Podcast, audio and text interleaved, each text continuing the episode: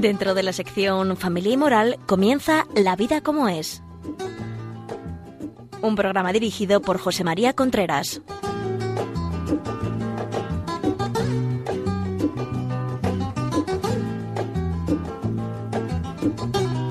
Hola amigos, muy buenas. Aquí estamos nuevamente en La Vida como es, el programa que todas las semanas les llega a ustedes a través de Radio María. Les habla José María Contreras. Ya saben ustedes que la vida como es trata de temas relacionados con la familia, la educación de los hijos, el noviazgo, la sexualidad, eh, todo lo relacionado con el ambiente y la vida de familia. Si ustedes quieren quieren escribirnos, darnos alguna idea, eh, decirnos qué programa debemos tratar en, próximos programas o hacernos preguntas, nos pueden escribir a la vida como es arroba radiomaria.es, la vida como es arroba radiomaria.es. Y si quieren este programa que, que, vamos a emitir ahora, si lo quieren tener, pueden llamar a Radio María y se lo, se lo mandamos en forma de DVD. También este programa, a partir de esta tarde o mañana por la mañana, estará colgado en la red, en internet, en los podcasts. Por tanto, ustedes pueden entrar en Radio María, podcast, La Vida como es, y ahí está colgado el programa. Y ya sin más dilación, mm, empezamos el programa. Vamos a hablar hoy de educación digital, o sea, vamos a hablar de niños, adolescentes y redes sociales. Hay muchísima gente que nos llama, nos pide que hagamos programas de este estilo, eh, porque están, estamos, los padres, estamos en las nubes muchas veces. O sea, los niños nos pasan por la derecha, nos pasan por la izquierda y nos pasan por el centro, pero por arriba. No sabemos qué hacer muchas veces, nos cuentan muchas veces un rollo, unas teorías del móvil, de no sé cuánto, y ya no sabemos ni dónde está llegando, ni dónde no está llegando eh, eh, el niño, porque no sabemos ya ni, ni las ventajas ni el peligro que eso tiene, nos encontramos desorientados y algunas veces nos encontramos incluso con complejo de culpa, pero, pero es que no sabemos qué hacer, para, qué, dónde tirar. A mí me pasa un poco también esto, no se crean que solo le pasa a ustedes, por eso hoy con nosotros nos acompaña Antonio Milán, que es una persona que se dedica, es doctor en, en pedagogía y se dedica pues a la educación, pedagogía, coaching, eh, todo lo relacionado con, mm, con, con, las personas desde un punto de vista colectivo y desde un punto de vista, eh, digamos, personal. Eh, asesoramiento educativo familiar, es profesor de centros de orientación familiar, también es arquitecto, por cierto, cosa que no tiene que ver con esto, pero si lo es habrá que decirlo. Y tiene un libro que, que habla de estos temas, se llama Adolescentes hiperconectados y felices. Y entonces a través de este libro, pues que a mí me ha parecido interesante, pues eh, yo quiero hacerle una serie de preguntas para ver si a ustedes y a mí nos abre un poquito la cabeza, digamos. Muy bien, Antonio, muy buenas. ¿Cómo estás, hombre? Muy bien, José María. Muchas gracias por invitarme. Gracias a ti por venir, que además hace un día que, bueno, ¿para qué vamos a hablar? ¿Tú cómo ves esto en las redes sociales, los chavales, las niñas, todo este tema, la preocupación de los padres? ¿Tú cómo lo percibes? ¿Es justa? ¿Es, es proporcional la preocupación que tienen los padres a lo que realmente el peligro que lleva con esto? ¿no? Hombre, yo me encuentro mucha desorientación en esto, eh, por parte de los padres, por parte de los hijos están encantados y emocionados y por ellos cuanto más mejor. Pero por parte de los padres me encuentro mucha desorientación y, me encuentro más desorientación cuando eh, acceden a todas las redes sociales, a los, dispositivos de redes sociales, las tablets, y, y, ven que no lo pueden controlar, sino que ni mucho menos pueden controlarlo ellos, y claro, menos todavía los hijos, ¿no? Y cuando están en esa situación dicen, bueno, ahí va, eh, le hemos dado una herramienta que es mucho más poderosa de lo que pensábamos, ¿qué hay que hacer? ¿no? Pero muchas veces no es que se la han dado, es que en el colegio se utiliza. También, también en el colegio, desde los 10, 11 años se empieza a usar la tablet ya como, como sustitución de los libros de texto. Pero antes de eso, mucho antes de eso, ya han empezado a usar la tablet de los niños y los móviles de sus padres. hay niños con cuatro años, tres y cuatro años, que saben usar la tablet mucho antes que a leer, que aprenden a usar la tablet mucho antes que a leer y a escribir. ¿Serio? Hace poco me decían unos padres que su hijo de cuatro años había dejado 280 euros en el Fortnite cuatro añitos. ¿Qué es Fortnite? Fortnite es el juego que ahora está de moda entre todos los niños y preadolescentes, adolescentes y gente joven y profesionales del mundo del deporte y de todo. Y lo usan, vamos, lo utilizan muchísimo. Es una fiebre que ha llegado a todo, que todo el mundo habrá escuchado hablar de él. Y los niños desde muy pequeños se aficionan a jugar. La, está predeterminado los micropagos que se hacen con la compra de, de, de a veces para juegos de guerra son mm, armas y lo que sea, pero para este tipo de juegos a veces son simplemente eh, instrumentos, herramientas, disfraces, bailes. Pues no sé, este niño de cuatro años compró un, compró un flotador, compró un, un, instrumento musical, compró varias cosas que no tenían, pero le gustaron, las fue comprando y va dando ok, ok, ok, ok, 280 euros. ¿Y cómo se paga eso? Que el, el Fortnite tiene la... Con la tarjeta predeterminado que por primera vez ha metido el padre para que su hijo mayor, como regalo de cumpleaños, tuviera 10 euros para comprar lo que fuera. Han convencido el niño, el hermano mayor a su padre para eso, su padre mete la tarjeta, la deja predeterminada y los niños ya saben cómo usarlo. Y el niño de cuatro años llega. Es como, eh, José María, leíste eh, en las navidades pasadas lo que hizo un niño de seis años, una niña de seis años con su madre mientras estaba durmiendo la siesta cogió el dedo de su madre, desbloqueó el iPhone, aprovechando que estaba echándose la siesta.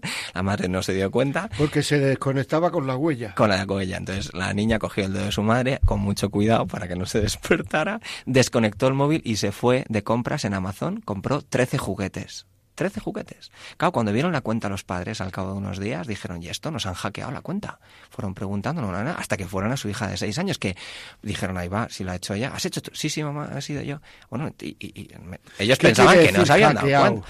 Hackeado, pues que habían entrado en la cuenta y habían, habían eh, adivinado las claves con, con tutoriales o con sí, o sea, un profesional. Extraño, vamos, que te habían sí, había venido alguien, había entrado en la cuenta de un modo y habían utilizado eso para llevarse ellos los regalos que quisieran, los, los artículos que ellos quisieran. La niña cuando le preguntaron a sus padres dijo, no mamá, si sabía, si me he ido de compras, no te preocupes. Sabía lo que hacía. Pero no pasa nada porque todos llegan a casa, van a llegar a casa muy bien. la niña sabía perfectamente. Mira, había un, un, profesor en un colegio que tenía en primero de primaria seis años también. Tenía 26 alumnos. Les preguntó a los 26 alumnos cuál era su juguete favorito. Seis años, ¿eh? 23 de 26 contestaron la tablet. Su juguete favorito era la tablet. Muchos padres me dicen, no, hombre, con 10 años. Y yo, espera, si esto viene mucho antes. Si viene desde los 3 años, 2, 3, 4 años que los niños mm, aprendan a no utilizar la tablet, porque no deben usarla. Todos los especialistas saben que de 0 a 3 años no puedes tocar las pantallas. Eso tiene un coste cognitivo que es muy, importante, muy importante. ¿Por qué ha salido en la prensa hace poco que en Silicon Valley todas las niñeras firman por contrato que no pueden usar el móvil ni la tablet delante de los hijos de todos los directivos de esas empresas tecnológicas que están en Silicon Valley. Google, Facebook, todas esas. Las niñeras no pueden usar el móvil delante de los niños. Y no pueden, y, y, se comprometen por contrato a que los hijos que cuidan, los niños que cuidan, no utilicen ni los móviles ni las tablets. Está prohibido tocarlos. ¿Por qué? Porque ellos saben el coste cognitivo que esto tiene en los niños más pequeños. Bueno, pues, eh, ¿por qué los padres pueden decidir en un momento determinado no dar eso hasta determinada madurez eh, cognitiva también, pero también madurez de, de, de, del modo de ser, del, del, dominio de las propias... Bueno, pues porque... ¿Pero cuál es el coste cognitivo? Pues mira, hicieron una, un, un estudio muy interesante en una universidad en Los Ángeles, que era el siguiente. Mucha gente piensa que la multitarea es una virtud y pueden estar ¿Qué pendientes. es la multitarea? La multitarea es estar pendiente de muchas cosas y poderlas hacer todas a la vez con eficacia. Entonces, los, eh, los jóvenes piensan que pueden hacer varias cosas a la vez. ¿Eso no afecta a la capacidad de atención? Claro que afecta, pero ellos piensan que no, ellos piensan que pueden estar varias, eh, a varias cosas a la vez con un 100% de toda su cabeza. A ellos les da igual que salgan en la prensa eh, noticias de este estilo, ¿no? Si recuerdas cuando estuvieron la entrega de Oscars en el año 2017, el que entregaba los Oscars, el que, el que entregaba, el que entregaba los sobres a los que presentaban cada Oscar, eh, estaba pendiente de hacer una foto a Emma Stone, que en ese momento ganó la, la, la, el Oscar a la mejor actriz por la película La La Land, y no se dio cuenta de que él tenía el siguiente sobre de mejor película junto con el de Emma Stone, que le había dado la compañera del otro lado. Él tenía los dos sobres. Pero como Emma salió por su lado, él aprovechó ese momento para hacer una foto y colgarla en Twitter, que está puesto justo el minuto en el que él cuelga la foto de Twitter de Maston. En ese momento entran los presentadores para entregar el Oscar a la mejor película. Y él tiene que entregar el Oscar, el sobre. Claro, como está atendiendo a la, foto de Maston y subiéndola a Twitter, en el momento que tiene que entregar el sobre de la mejor película, se equivoca y entrega el sobre a la mejor actriz secundaria que había entregado ya en Mastón y salía por su zona, lo había entregado su compañera. Eso provocó un follón descomunal que salió en la prensa de años y provocó su despido inmediato. ¿Por qué? Porque estaba atento a otra cosa que no era. Claro, si tú estás atento a varias cosas a la vez, tu atención profunda baja. Bueno, este estudio de la Universidad de Los Ángeles era con un grupo de universitarios que decían que era multitarea y podían usar muchas cosas a la vez. Es decir, podían estar viendo una serie de televisión mientras estaban pendientes de su red social, de Instagram, de poner un me gusta, un like a la foto que sea, a la tablet en un tema que además tres o cuatro cosas de ese estilo y decían que estaban atentos a todo. Muy bien, pues los cogieron y les pusieron a hacer un experimento muy sencillo, que era, les iban enseñando unos patrones visuales que ellos tenían que ir adivinando en función de lo que iban apareciendo con imágenes. Ese grupo solo tenía que estar fijándose en los patrones. Y sin embargo, otro grupo, mientras veía esos mismos patrones, tenía que ir contando los tonos altos o bajos que les iban dando y contar solo los que eran elevados. Es lo que se llama en investigación académica aislar la variable. Unos hacían solo una cosa y los otros hacían dos cosas. Luego les preguntaron unos, unas preguntas objetivas sobre los patrones que habían, que habían visto. Los dos grupos puntuaron igual cuando las preguntas eran directas. Ahora, cuando les preguntaron por algo que requería una un, pensamiento más profundo, que tenían que inferir una serie de conclusiones de aquello que estaban viendo, puntuaron mucho, mucho peor los que estaban atentos a dos cosas. Eso es el coste cognitivo. El coste cognitivo es que si estás atento a muchas cosas, eso produce que cuando tú quieres estar pendiente de una sola, sin darte cuenta, como has estado acostumbrado a estar pendiente de muchas de ellas, de muchas de ellas, no puedes estar tanto tiempo pendiente de una sola. Y tu atención profunda se rebaja. Te despistas mucho más fácilmente ante estímulos irrelevantes. Y esto es algo que está tan metido en la sociedad que la gente joven piensa que es una virtud y es un valor, cuando luego tienen que estar atentos a una sola cosa y no pueden. Claro, esto es un tema interesante, ¿eh? porque vamos a ver. Eh, yo le pido a don Antonio Antonio Milán que todas estas palabras que él utiliza de forma habitual las explique, porque aquí nosotros ni patrón, ni no sé cuánto, ni tal, sabemos muy bien. Pero vamos a ver, lo que yo he entendido de lo que has dicho es que al estar uno en varias cosas a la vez, pierde la capacidad de estar en una cosa en una cosa de un modo profundo. De un modo profundo. Con los años. No tanto nosotros que estamos acostumbrados, hemos sido educados en otra serie de cosas. Nosotros nos daban un texto y con más facilidad podíamos seguir ese texto. Ahora tenemos niños que cuando tenían cuatro, tres, cuatro y cinco años ya estaban pendientes de varias cosas a la vez. Y con nueve o diez años estaban pendientes de tres, cuatro cosas mientras estaban estudiando algo, haciendo unos deberes, a la vez tenían el móvil al lado, a la vez la tablet encendida y a la vez... Eso lo que provoca es que eh, estén pendientes de tantas cosas que el cerebro se acostumbra a eso. Y cuando tú quieres estar pendiente solo de una cosa, es mucho más difícil. Por eso pues tenemos alumnos en bachillerato y en la universidad que cuando les das un texto te dicen, este muy, es muy largo, no soy capaz de... Claro, pero es que eso lleva a más cosas, ¿no? Que es que cuando, o sea, que una persona no lee, no termina leyendo, porque para leer un libro, una novela, hay que estar pues hay que estar por lo menos 15 páginas sin enterarte de nada y luego ya pues habrá que irse enterando de algo, ¿no? Claro, si esta persona no es capaz de estar sin enterarse de nada, pues entonces lo que ocurre es que no tendrá capacidad para leer, no tendrá mucha menor capacidad para leer. La revolución digital ha cambiado no tanto el qué, sino el cómo llegar a ese qué. Y esto hay que tenerlo en cuenta. Ahora mismo a los niños y adolescentes hay que saber que se les explica las cosas mucho mejor contando historias. Ya antes era importante contar historias. Ahora mucho más. Están acostumbrados a lo visual. Mucho más que antes a lo visual. Ahora les entregas un libro y si no ha ocurrido algo en las dos primeras páginas te dicen que es aburrido. Claro, por eso digo. Claro, en los vídeos saben que tienen que ser muy, muy cortos y tiene que ocurrir algo muy rápido. Bueno, luego, eso sí, les pones a ver eh, eh, capítulos de la serie, de su serie favorita, y son capaces de estar varias horas seguidas viendo capítulos. Pero sin enterarse mucho también. Bueno, sin enterarse mucho.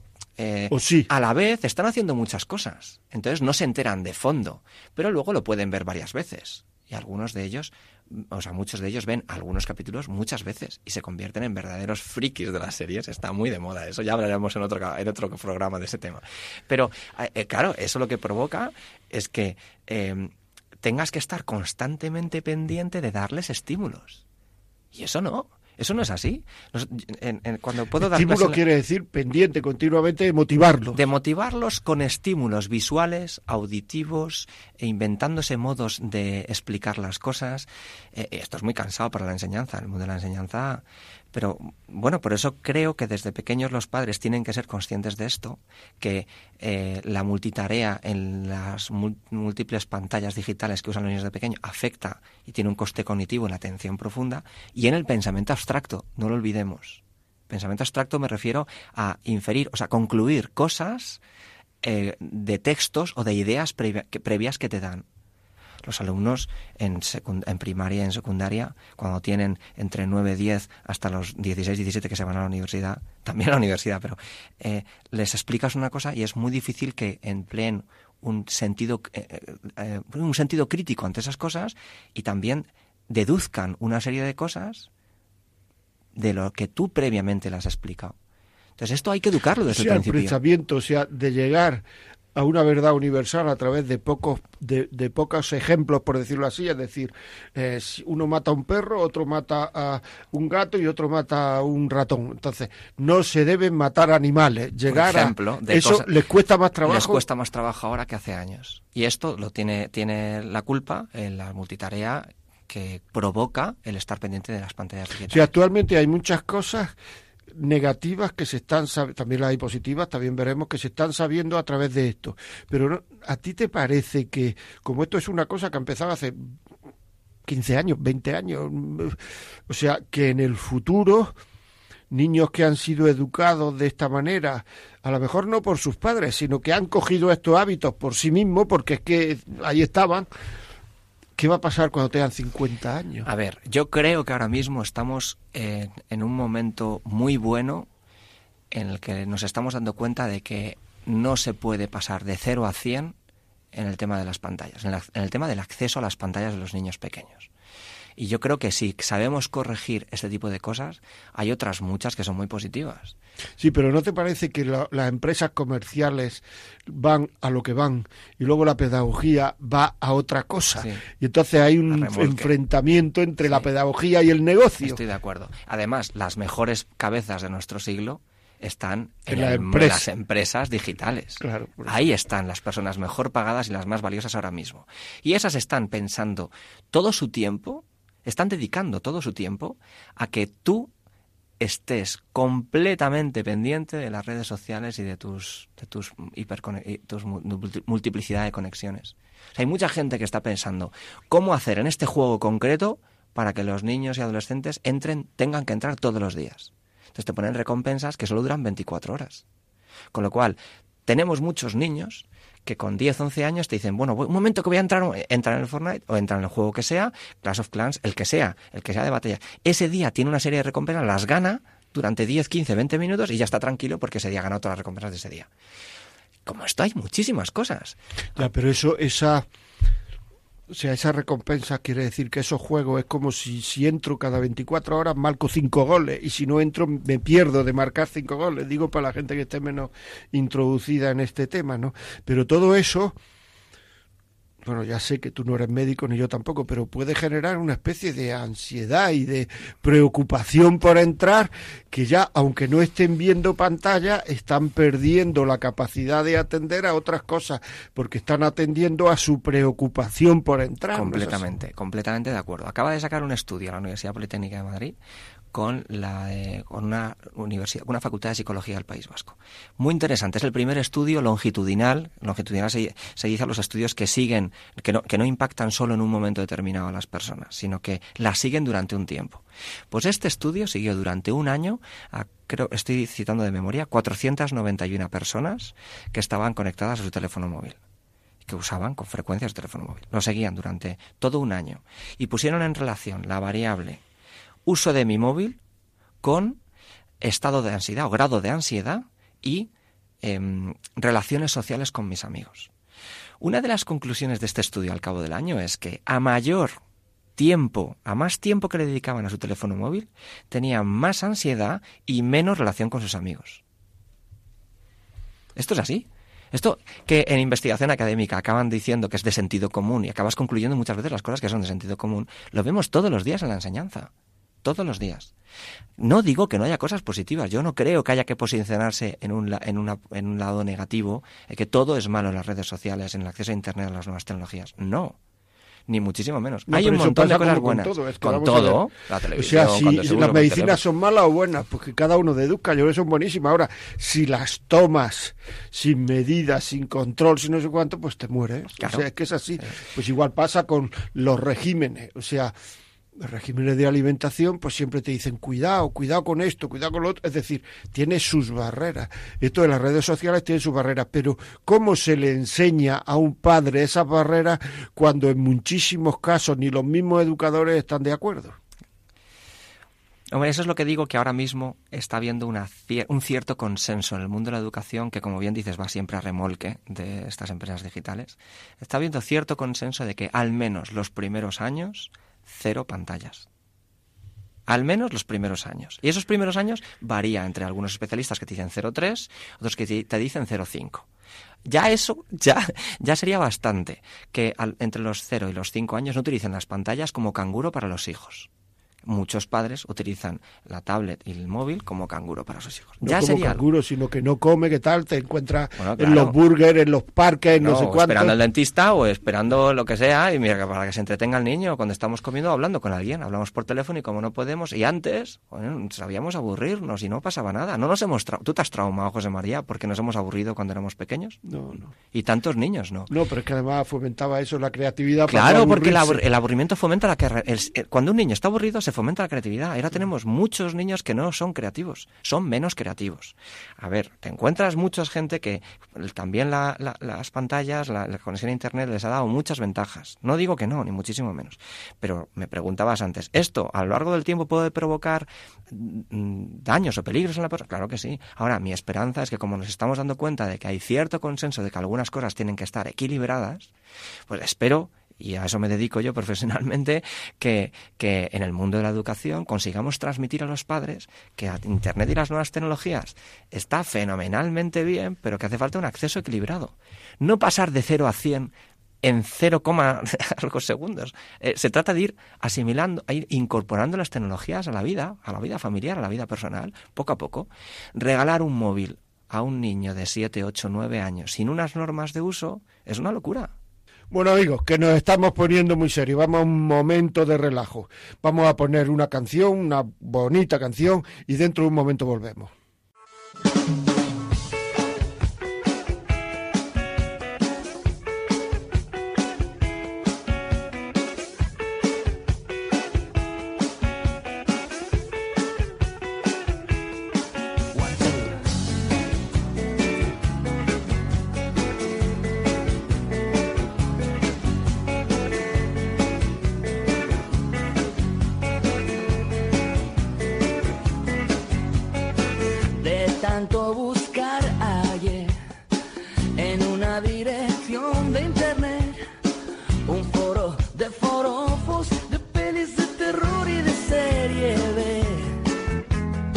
Y ahí conocí a una mujer que me escribió amor solo en inglés. Su nombre me sedujo y el resto de su ser me lo imaginé. ¿Para qué quiero más si me da lo que quiero?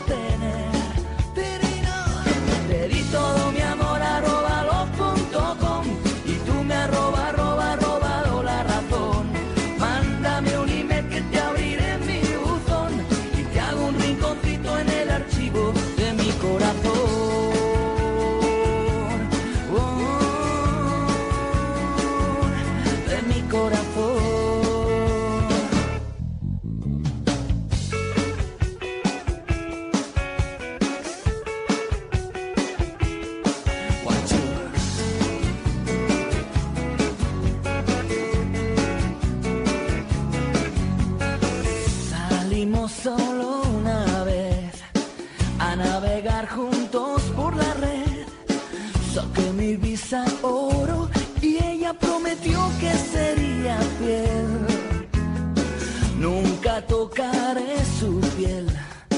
Nunca podré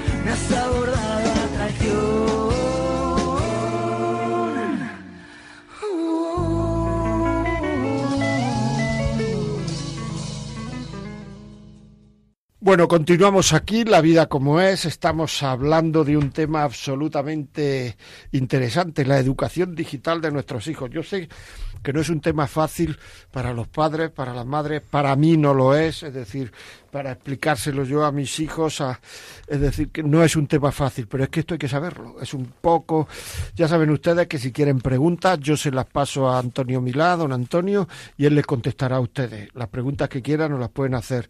Pueden, mm, las preguntas se hacen a la vida como es arroba radiomaria.es. Y si este disquete, este, este programa a ustedes les parece interesante, les parece que merece la pena, pues entonces nos pueden llamar al 91 822 8010, 91 822 8010 y le mandamos el programa a su casa. En caso de que quieran utilizar el podcast, pues entonces lo que hacen es que a partir de esta tarde o mañana por la mañana, pues entonces entran en Radio María, podcast y buscar el programa La vida como es y entonces ahí tendrán el último programa la fecha de hoy, el último programa, lo tendrán puesto eh, si entran en modo ordenador, porque ahí en el programa, si lo ven por móvil, solo sale la fecha, pero si entran en modo ordenador, también les sale de qué trata el programa, y ahí hablaremos de educación digital. Bueno, seguimos con don Antonio Milán hablando de este tema que muchas veces se nos pierde, nos ha hablado de una serie de investigaciones, hemos terminado unas investigaciones que había en la, en la Politécnica de Madrid, me parece, hechas con el con una universidad del País Vasco, Sí, ¿no? con ¿Cómo la era esto? Facultad de Psicología del País Vasco. La Facultad de Psicología del País Vasco. Vamos a ver. Parece que afecta a la atención de los niños. Esto es muy importante. O sea, yo acabo de leer un libro sobre la atención de los niños y a mí eso me preocupa mucho porque todas estas cosas, ya sé que no somos ninguno de los dos médicos, pero todas estas cosas que ahora mismo vemos en... en sea, ahora mismo, cuando yo estudiaba, esto de trastorno de la atención es que era una cosa que yo creo que no sabía nadie. Y ahora mismo, ¿qué pasa con eso? Y si además lo estamos potenciando, ¿lo estamos potenciando o no? A ver, mm, lo estamos potenciando, sí, bueno, lo estamos potenciando. Yo creo que más que potenciar, porque no está comprobado que lo que potencien realmente, que sea, solo sea eso lo que potencie la falta de atención y la hiperactividad, pero de algo, yo creo que de algún modo sí que tiene que ver, claro.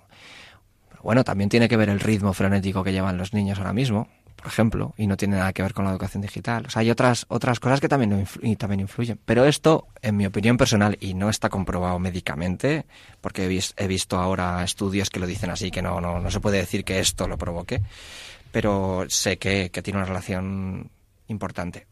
A mí una cosa que me preocupa siempre, visto desde un punto de vista como más genérico, digamos, es que muy bien los niños, muy bien los niños, pero ahora mismo una madre con 33 años, 34, 35, pues hay muchas que tienen un niño de, de 4, 5, 7, 8 años, y yo veo a los padres muchas veces absolutamente metidos con los con, las redes sociales, con lo, con, la, con lo digital, vamos, es decir, que no tienen autoridad para decir niño no coja el móvil porque ven a su madre a su padre todo el día con el móvil. Eso es. Eso es el, eso es el principal problema, porque el, en el ejemplo, en la educación, perdón, el ejemplo es lo que tiene más potencia. Tú puedes decir con, tu, con tus palabras que dejen de utilizar el móvil, si tú con los hechos no lo demuestras, los niños se produce una desconexión que dice, esto es incoherente. Y ellos, aunque con sus siete años no sepan explicar qué es una incoherencia, lo detectan el, mira que son poderosas las empresas tecnológicas. Pues creo, y lo que he visto en mi experiencia profesional así me lo demuestra, creo que más potentes todavía que las empresas tecnológicas es el poder del ejemplo. El poder del ejemplo de unos padres. Que ellos también están en ese tema, también eh, los utilizan en su día a día para su trabajo, para descansar, para comunicarse, para... Claro que sí, pero, pero hay una, una, como una presencia del móvil. Es decir, que yo veo a muchas personas jóvenes que saben en todo momento dónde tienen el móvil. Y en el momento en que pierden eh, ese saber dónde está el móvil, entran como en un estado de ansiedad, de shock. ¿Qué perdió el móvil? ¿Dónde está el móvil? El móvil teóricamente es teléfono móvil para llamar, pero eso es lo que, uni, lo que menos importa de todo. Es decir, he, he, perdido el móvil por si me han puesto un WhatsApp, por si han colgado la última foto de no sé qué, por si... Claro, si tenemos, no sé, yo qué sé, los que tenemos, 500 amigos en WhatsApp, que no lo sé, 500 contactos, 200, 100, con 100 ya valdría, pues claro, con que esos 100 estén igualmente de emocionados con el WhatsApp, quiere decir pues que tienes un, un pin cada cinco minutos y entonces la vida consiste en estar pendiente del WhatsApp y en otras cosas. Claro, es que el tema el tema no es baladí, ¿eh? No, o sea, no, no, no, no, es pequeño. Y, y, para los niños hay que mentalizar a los padres de que este tema les afecta y mucho. Es en ese momento cuando ellos también son, son conscientes o empiezan a ser conscientes de que tienen que autorregularse también en esto, ¿no? Ahora, también es verdad que en muchos trabajos eh, tienes que estar pendiente del teléfono móvil. Entonces hay que saber decir, bien, estoy trabajando y lo uso, por supuesto, pero por aquí corto. Son momentos que actualmente empiezan a llamarse momentos detox, que es de desintoxicación que yo conozco muchas familias que lo están empezando a hacer. Son momentos en los que no vale usar ninguna pantalla. Recuerdo hace poco una familia que me decía que habían empezado a cenar en familia. No valía tocar un móvil, no valía tocar una tablet, se dejaban todos los cargadores y todos, perdón, todos los móviles en los cargadores en el salón, en un sitio que no, y estaban cenando tranquilamente. ¿Qué es lo mejor que te ha ocurrido hoy? ¿Qué, qué, o qué es lo que hoy te has puesto un poco más triste? Y empezaban a hablar. Y me decía esta familia, bueno, hemos vuelto a escucharnos de nuevo. Bueno, esto es el asunto, ¿no? Que muchas familias se están dando cuenta de esto y cuando se dan cuenta que a los hijos les afecta, y les afecta mucho, porque a veces no les hacen ni caso, pues entonces ellos son los primeros que tienen que ir por delante. ¿no? Hay un tema que, que no lo hemos sacado todavía y es el del sueño. Nuestros niños y adolescentes con 10, 11 años, la franja que más utilizan el teléfono móvil, está demostrado por un montón de, estudios que han, que han, investigado sobre este asunto, la hora que más usan el móvil es entre las 12 de la noche y las 2 o 3 de la mañana. Claro, nos encontramos alumnos de 10, 11, 12, 13 años que llegan sin dormir. Llegan sin dormir. ¿Cómo va a rendir un niño en clase en el colegio sin dormir? Esto en los niños. Con los alumnos de 15 y 16 años ni te digo. En la universidad también ocurre. Hay falta de sueño, falta de hábitos de sueño. Y te encuentras muchos especialistas en temas de sueño que, que te están alertando de que, ojo, en la educación de los niños pequeños, avisad a los padres que nos están llegando cada vez a la consulta más niños, adolescentes, gente joven con alteraciones en el sueño. Bueno, porque o están utilizando cosas, mandando tonterías muchas veces, o cosas absurdas, o están metidos en su red social, en Instagram o en la que sea, colgando un montón de directos, haciendo lo que sea, o están viendo muchos capítulos de sus series favoritas en su tablet o incluso en su móvil. porque lo ven también en su móvil. Esto es algo que, que afecta cuando los padres se dan cuenta de que, el, de que el móvil les está afectando en el sueño, ellos mismos también son los primeros que intentan no acostarse con el móvil y, y durmiéndose pues atendiendo las cosas que tienen en el móvil o jugando o, lo que sea, ¿no? Esto afecta y mucho. Claro, si los padres no se dan cuenta de esto, cuando quieren intentar darse cuenta, a veces es demasiado tarde. Un estudio también de una universidad hace poco, que tuve la oportunidad de asistir a la defensa de la tesis que estaban haciendo, eh, eh, decía que lo que influía, lo que más influía para que unos padres entraran a educar a sus hijos en el, en el entorno digital era que alguno de sus hijos hubiera tenido un suceso grave en la red en Internet. Eso es, eso es, lo que más influía. No era la obligación de tener que, educar en este tema. No era el darse cuenta de que afecta al sueño, de que afecta la atención. No. O sea, que hasta que no te dan un palo, no Exacto. Hasta que no le daban un palo a su hijo. A ver, eh, he ido a muchos sitios a dar sesiones sobre esto y te encuentras gente que, que, bueno, que su hija de 13 años ha quedado con una persona que pensaba que tenía la misma edad y ahí estaba en el parque con esa persona que no, decía, que no tenía ni los 15 años que decían la red ni los 28 que después tenía treinta y tantos. Y no ocurre una sola vez esto. He estado en muchos sitios donde se me han acercado padres a reconocerme que sus hijas quedan con desconocidos con mucha más frecuencia de la que pensamos. Claro, cuando te ha pasado algo en esto, entonces sí te pones a educar. No, me no. Creo que ya tenemos experiencia para saber que antes de que ocurra esto tenemos que entrar al tema. Y tenemos que educar desde que tienen sus dos, tres años y empiezan a coger la tablet. Ahí empieza a decirles que la tablet no se usa hasta determinada edad y que no se usa solo para jugar. Y luego cuando llegue el momento de usarlo, enséñales, la tablet nunca se lleva a la habitación, nunca. No, o sea, que unos padres no se den cuenta de que la tablet en la habitación de unos niños lo que provoca es no solo alteraciones de sueño, sino que acaben viendo lo que no tienen que ver porque muchas veces los temas de violencia entre, entre adolescentes y, entre chicos y chicas adolescentes, porque un chico de 15 años que empieza a salir con una niña de 15 años, cuando la empieza a tratar mal, lo que sabemos en educación es que previamente lo que ha ocurrido es que han visto en Internet muchas cosas de violencia. Y lo que hacen violencia y pornografía. Y lo que hacen es replicar esos comportamientos con las personas que tienen al lado. Porque terminan pareciendo normales. O sea, si nosotros, tú y yo, salimos ahora aquí de la radio y tal y vemos un muerto, pues nos asustamos. Preguntamos algo, tenemos y luego lo contamos y tal. Claro, en una guerra, cuando uno se ve 15 muertos diarios o los que sea, pues llega un momento en que el ver un muerto no es noticia, no asusta cuando uno ve un comportamiento violento entre chavales y chavalas jóvenes, pues a lo mejor dice, hay que ver, fíjate tal. Pero claro, cuando esto lo están viendo todos los días, llega un momento en que, entre comillas, se hace normal. Cierto, pero esto ocurre en personas mayores. Cuando además son niños, las imágenes que quedan grabadas en el cerebro tienen un mayor impacto, porque de un modo inconsciente las replican sin saber si están bien o mal, solo porque las han visto.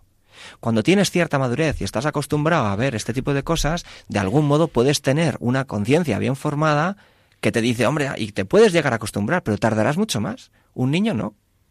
Un niño ve eso y inmediatamente lo replica, porque se imprime en su cerebro de un modo mucho más plástico que lo que provoca en un joven, una persona mayor, adulta, ¿no? Por eso, a un padre explícale el acceso que tienen, lo que pueden ver en Internet, en YouTube.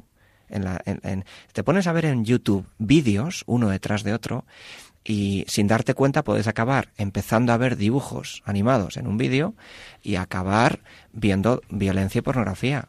Porque aunque estas mm, empresas de redes sociales tienen sus filtros, no se puede quitar todo. Se sube mucha más información que la que se quita. Mucha más. ¿Cómo se...? Porque claro, lo que estás diciendo, o sea, puede llamar a la desesperanza. Pero claro, hay gente que te dice, bueno, vamos a ver. Yo me imagino ahora una madre, vamos a poner 35 años, un padre 35 años. Y dice, vamos a ver, yo, aunque no lo quiera reconocer abiertamente, tengo un cierto enganche con las redes sociales. Y luego además sé que pueden perjudicar a mi hijo. Y a mí me cuesta dejarla y tengo que educar a mi hijo en dejarlo. educar me parece cada día más complicado. ¿Cómo sacar a unos padres de esta especie de sensación de bueno, pues de sensación de desesperanza en el fondo, ¿no? Es decir, bueno, pero ¿y qué hacemos? ¿Qué, ¿Cómo ponemos puertas a todo esto? Porque yo estoy solo, o sea, ¿me explico? Perfectamente. Y además yo me encuentro muchos padres, eh, como bien dices, desesperanzados. Muchas veces simplemente es porque les faltan las fuerzas para educar. Eh, el agotamiento que les produce el trabajo, el haber educado a niños pequeños a la vez al mismo tiempo, con la presión que muchas veces se tiene, ¿no? En estas edades, eh, 35, 38, muchos padres llegan cansados, muy agotados a, los, a la preadolescencia de los niños. Y yo me encuentro en mi trabajo padres que te lo reconocen abiertamente, como, tal, como lo has explicado tú, así, tal cual. Mira, no sé qué hacer, no puedo más, estoy, eh, estoy agotado. Hombre, muchas veces me encuentro que uno de los dos está menos agotado que el otro, cuando están los dos, claro en ese caso intento que el que esté menos cansado proteja un poco al que está más cansado, mientras el que está más cansado procura tener algunos momentos también de, descanso, empezar a hacer algo de ejercicio, empezar a tener también algún tiempo dedicado para, ellos. Esto es especialmente importante. estoy hablando con un especialista en esto, no, no, no, me quiero meter donde no, no es el tema, ¿no? Pero, pero cuando entras y te das cuenta de que tienes que educar y no tienes fuerzas, lo primero que hay que hacer es ser consciente y tener unos tiempos de descanso. En segundo lugar, darse cuenta de que hay esperanza, se puede. Conozco muchas personas que educan en esto y educan bien. Y se equivocan. Y no pasa nada, porque los hijos aprenden también de las equivocaciones. Y en esto no hay que ser un padre perfecto para educar. Los padres que pretenden ser perfectos son los que no educan porque eh, sin darse cuenta intentan que sus hijos también sean perfectos y tarde o temprano se estrellarán. Porque no hay nadie perfecto y la vida te acaba dando golpes. Esos alumnos, esos hijos que yo me encuentro, que intentan ser perfectos porque sus padres son perfectos, al final lo que ocurre es que son muy poco tolerantes a la frustración. Entonces, tranquilidad, hay esperanza, se puede educar y te vas a equivocar. No pasa nada de esas equivocaciones cuando te des cuenta eh, tu hijo sacará fuerzas para salir adelante. Cuando te des cuenta, pídele perdón. Y ya está. Intenta ganar terreno. Si le has dado el móvil demasiado pronto y ahora te das cuenta de que te has pasado, intenta ganar terreno. ¿Cuándo? Cuando tengas un momento en el que el niño se dé cuenta de que se ha pasado. Trae unas malas notas a casa. Fenomenal. Es la oportunidad para ganar terreno. Lo habías perdido, ahora lo ganas. Pues venga, ahora lo que vamos a hacer es que tú todos los días, cuando te vayas a la cama a las 10 de la noche, dejas el móvil en la habitación. Hombre. Porque hay ese complejo de inferioridad. Antes, antes me refiero a hace 10 años, ¿eh? cuando estos los móviles no estaban tan, no me refiero a antes de Adán y Eva, ¿no? sino hace 10 años o sea, antes el problema, yo creo, eran las cadenas musicales, la televisión en el cuarto, eh, pues era un problema, la televisión tal, pero es que ahora mismo es que los chavales jóvenes ya no ven la televisión. O sea, decir, es que vamos a ponernos en lo que quiero decir. Si lo tienen todo en el móvil, ¿para qué se van a zantar un rollo de cotizaciones de bolsa? O sea, yo veo exactamente aquello que me interesa. Luego, lo tengo en el móvil, no te necesito ver la televisión. Luego, lo de la televisión se ha convertido y la, y la cadena de música y todo esto, todo lo que antes, digamos, era un problema a la hora de educar, pues ahora está todo en un aparatito, todo en un aparatito. Entonces, controlar ese aparatito para un chaval de 14, 13, 15 años requiere un dominio de la voluntad que no hay que presuponer. Así es. Ven la televisión, ¿eh? pero la ven, como dices tú, a la carta. Se Eligen lo que quieren ver y lo ven cuando quieren en su tablet, que se meten ahí y lo ven. Exacto, justo. todo el móvil, por tanto. Claro, o sea, yo, a mí me parece que el tema está en conseguir, en no renunciar a, que, a educarles la voluntad, ayudarles a educar la voluntad. A mí la palabra controlar en educación no me gusta, porque suena a violentar la libertad y a, y a inmiscuirse en algo tan, tan sagrado como es la, la, conciencia, la, la, libertad de las personas. Pero a los hijos lo que hay que hacer es saberles exigir. No, pero vamos a ver, poner barreras no es controlar. Claro, pero muchos padres piensan que eso es controlar y no quieren controlar. Y hay que explicarles que no se trata de controlar, se trata de ponerles unos límites. el problema es que, ya, pero el problema creo yo es que hemos sido educados, la generación de los, de los, que, los padres que tienen ahora entre 35 y 45 años, hemos sido educados frecuentemente en cierto autoritarismo. Y ahora, por oposición, no quieren hacerlo así y piensan que poner límites es autoritarismo. No, es que no poner límites es el caos. O sea, Exacto. ustedes imagínense una ciudad donde no hay señales de tráfico. No, es que yo no quiero violentar la libertad. de- No, mire usted, es que es que una autoridad bien llevada lleva, digamos, a la paz. Es decir, eh, eh, pues eso en casa una cierta autoridad da paz en la familia y seguridad a los hijos, que eso es muy importante. Mucha gente dice que mi hijo es un inseguro, es porque no lo has educado porque no le has puesto límites y entonces conseguimos lo contrario de lo que quiero conseguir. Es decir, si pongo límites me parece que el niño va a ser un inseguro, que no, que no, que si pones límites, si no pongo límites, perdón, si pongo límites, que si no pones límites es cuando el niño va a ser un inseguro. Porque es que cuando una persona no sabe lo que está bien, lo que está mal, lo que debe hacer y lo que no debe hacer, la respuesta es inseguridad. Por tanto, un niño para que no sea inseguro tiene que saber lo que está bien y lo que está mal. Inseguridad, frustración y a largo plazo infelicidad. Y lo Claro. compruebo en mi trabajo todos los días. Los Claro. padres permisivos que no se dan cuenta, simplemente quieren lo mejor para sus hijos, pero no se dan cuenta que eso lo que les provoca a largo plazo es infelicidad. Totalmente. Porque la inseguridad y la frustración te produce infelicidad. Y además has cargado la autoridad de los padres. Claro, ahora, tener autoridad y poner límites no es ser autoritario, porque se puede hacer eso desde el cariño. Mira, es que no quiero que hagas esto porque te quiero. Ahora, si te lo digo de un modo violento, porque estoy cansado, arrojo además toda mi insatisfacción del trabajo y mi frustración en el trabajo, entonces claro que es autoritarismo. Así no educamos. Pero ponle límites con cariño, con el cariño que se pueda en cada momento, y que los hijos perciban que eso lo hacen porque le quieres. Y entonces no hay problema. No me he encontrado a ningún niño que sea exigido con cariño y que esté traumado. Claro, porque es que el trauma proviene de exigir sin cariño. Esto lo hemos dicho aquí muchas veces en los programas de educación. Es decir, si tú quieres a una persona, sabe, sabes hasta dónde puedes llegar con ella. Entonces no le pides más de lo que puede dar. Le pides más muchas veces de lo que el niño cree que puede dar y tú como padre o madre sabes que sí lo puedes dar.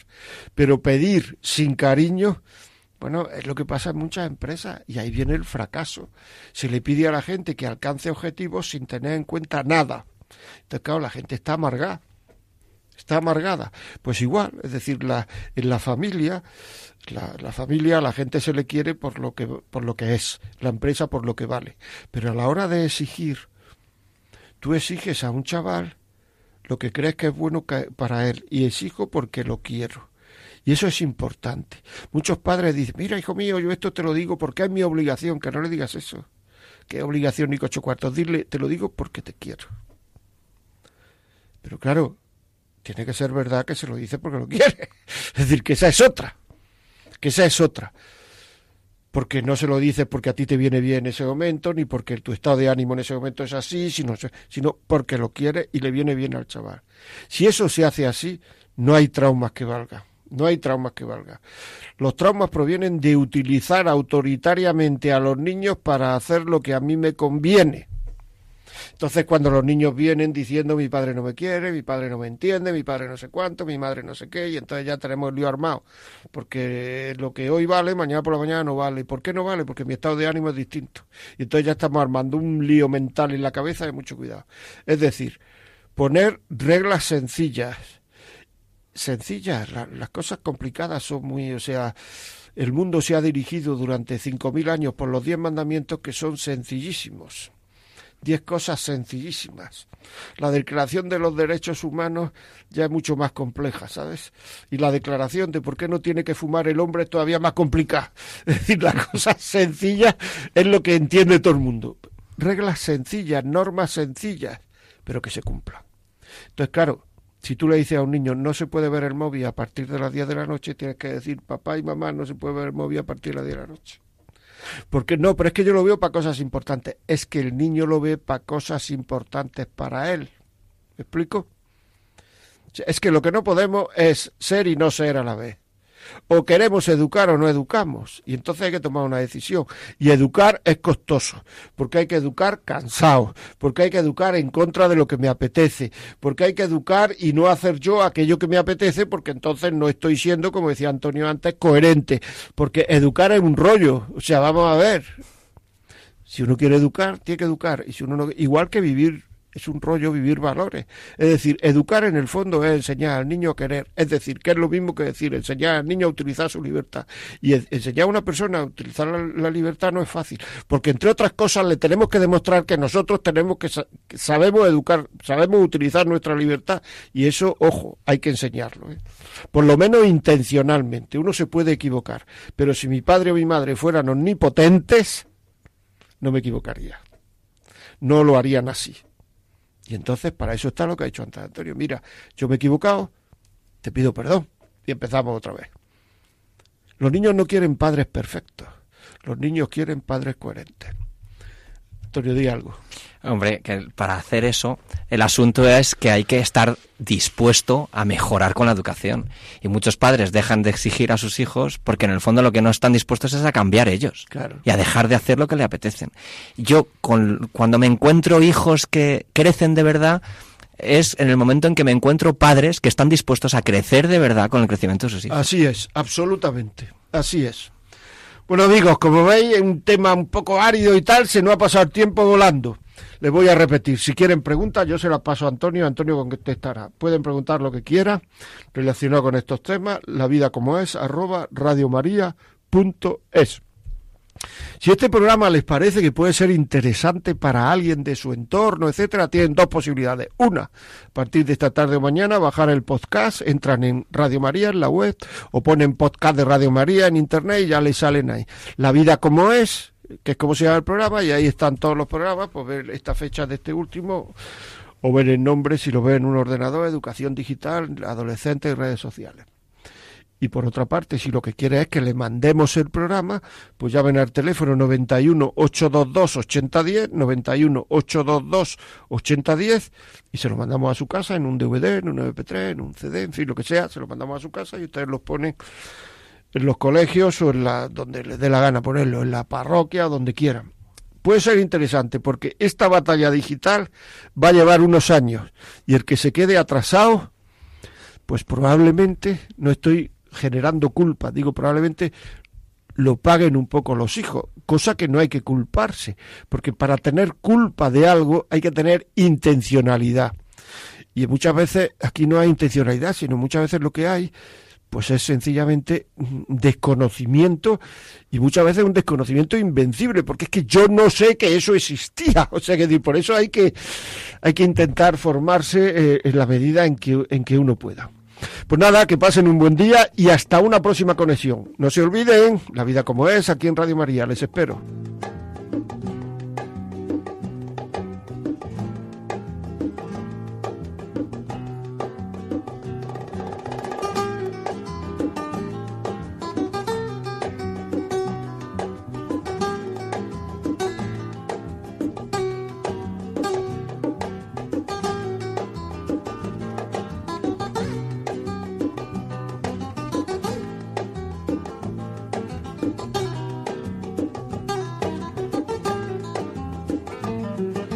Y así finaliza en Radio María La Vida como es, un programa dirigido por José María Contreras.